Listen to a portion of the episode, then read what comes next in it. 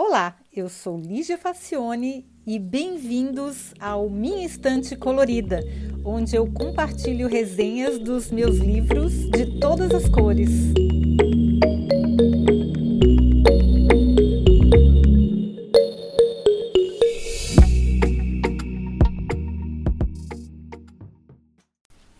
Olá, hoje eu vim com mais um Harumi Murakami para aquecer o coração. Eu adoro ler as histórias que esse moço conta, ele é muito, muito maravilhoso.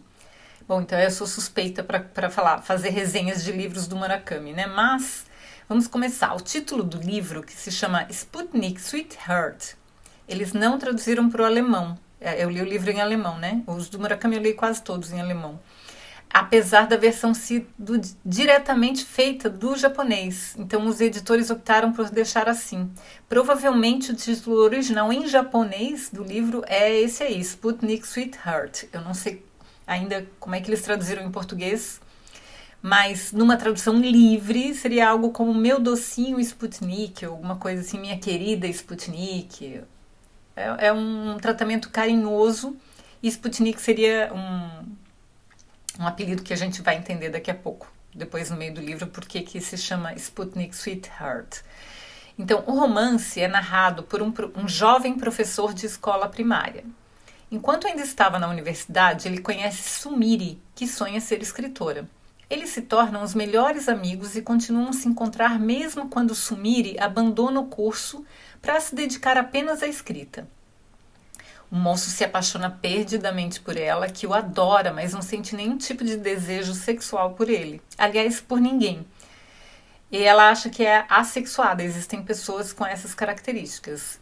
Bem, até o ponto em que ela conhece numa festa de casamento familiar a Mil, 17 anos mais velha que ela. Sentadas na mesma mesa, elas conversam sobre amenidades até que Mil pergunta sobre seu escritor preferido.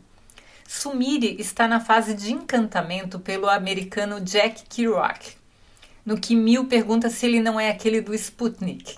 Sumire leva tempo até identificar que Mil confundiu um nome com Beatnik, um movimento artístico e literário liderado por Kerouac nos anos 1940 e 1950 elas riem quando a confusão é desfeita, mas nesse ponto Sumire está irremediavelmente apaixonada. Bom, Mil a convida para ser a sua assistente, visto que a aspirante a escritora fala espanhol, inglês e quer aprender italiano. Sumire começa a se vestir melhor e ter uma vida organizada, revelando-se muito competente. O porém é que ela não consegue escrever mais nada, mas a sua amizade profunda com o narrador continua cada vez mais próxima, com o professor, né, de escola primária. As duas fazem uma viagem pela Europa, porque a Mil é importadora de vinhos, e tudo corre bem até que elas são convidadas para passar algumas semanas numa ilha grega, apenas para descansar. Sumire não resiste mais e acaba se declarando para Mil, que não corresponde à sua paixão. Mil também não sente atração sexual por ninguém por conta de um evento surreal e misterioso ocorrido 14 anos antes. O fato é que Sumire desaparece da, ca da casa sem deixar rastros.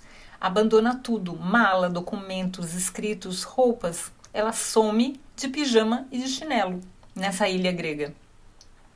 A Mil fica desesperada e acaba entrando em contato com um moço narrador que vai até a ilha para ajudá-la a encontrar a amiga. Na Grécia, ele faz algumas descobertas sobre Miu, sobre Sumire e sobre ele mesmo também. É uma história sobre amizade, mas principalmente sobre solidão. Uma história sensível e bem contada, sempre com a trilha sonora caprichada e uma pitada de sobrenatural que são elementos típicos do autor.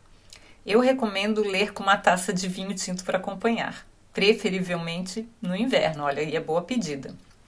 Bom, e agora uma notinha de rodapé.